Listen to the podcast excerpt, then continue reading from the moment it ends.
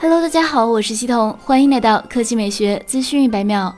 近日，有博主曝光了 iPhone 十三 mini 的原型机谍照，首次向大家完整的展示了新机的外观设计。根据图片显示，iPhone 十三 mini 整体基本继承了前代的设计思路，依然采用方正的边框设计，采用了独特的对角线排布双摄方案，整体视觉观感上似乎更加协调。另外，据此前爆料显示，目前供应链已经基本确定，iPhone 十三系列将会大幅缩小刘海面积，通过微缝听筒方案，将听筒隐藏在屏幕与中框之间，以便于腾出。出更多空间来放置废塞地组件。除了刘海的变化之外，此前还有消息称，苹果将会为 iPhone 十三 Pro 系列配备来自三星的 LTPO 屏幕。此前一加九 Pro 已经搭载过这种屏幕，不仅能支持一百二十赫兹高刷新率，还能提供智能调节屏幕刷新率功能，可实现一到一百二十赫兹之间自动切换。可惜的是，iPhone 十三 mini 和 iPhone 十三作为入门版本，可能无法享受到 LTPO 智能屏幕，甚至可能不会配备一百二十赫兹高刷新率，依然保持六十赫兹的配置，令人深感遗遗憾。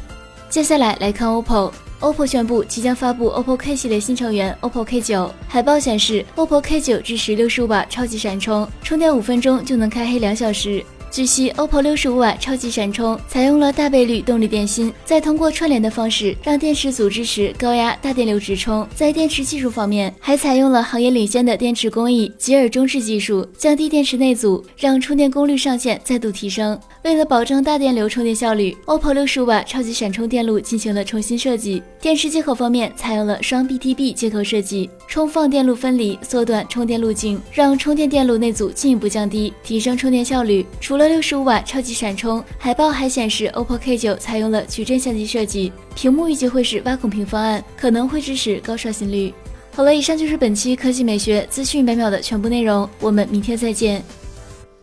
好了，以上就是本期科技美学资讯百秒的全部内容，我们明天再见。